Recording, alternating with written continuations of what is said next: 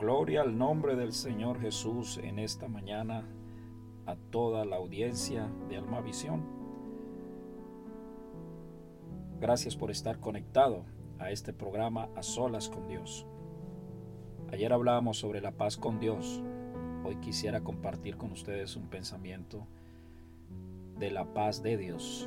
Una es consecuente de la otra. No se puede tener la paz de Dios sin disfrutar primero la paz con Dios. La Biblia dice, por nada estéis afanosos, sino que sean conocidas vuestras peticiones delante de Dios en toda oración y ruego con acción de gracias. Por nada estéis afanosos. Si hay un momento en que el hombre necesita entender la paz de Dios, es este. Pero no se puede disfrutar de esa paz sin antes tener una comunión y una relación con Dios. Por eso dice en oración y ruego, una comunión con Él, una relación con Él. Por nada estáis afanosos, sino que sean conocidas todas vuestras peticiones delante de Él, con acción de gracias. Sí, eso dice la Biblia, con acción de gracias. Si alguien ilustra mejor esto es el apóstol Pablo y Silas.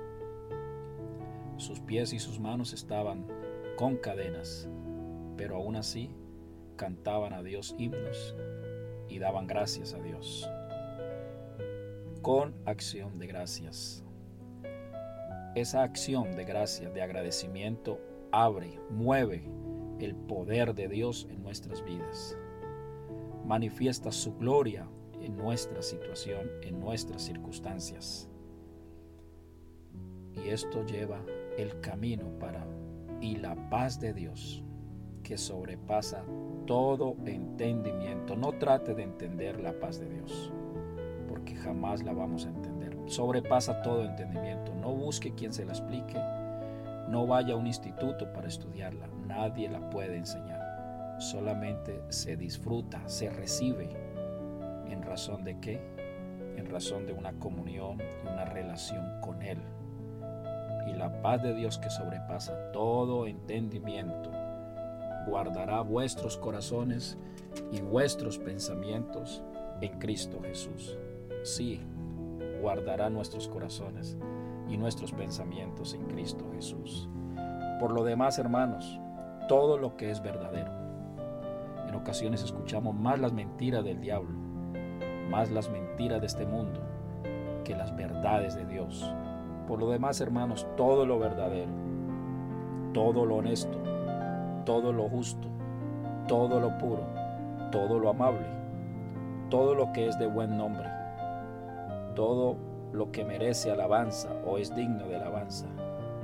En esto pensad, en eso pensad.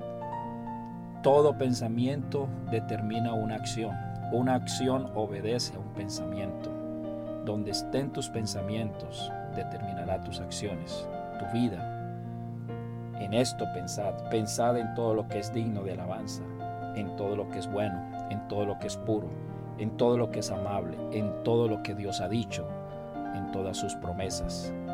Y Dios guardará nuestros corazones y nuestros pensamientos en Cristo Jesús y tú guardarás en completa paz, completa la paz con Dios y la paz de Dios.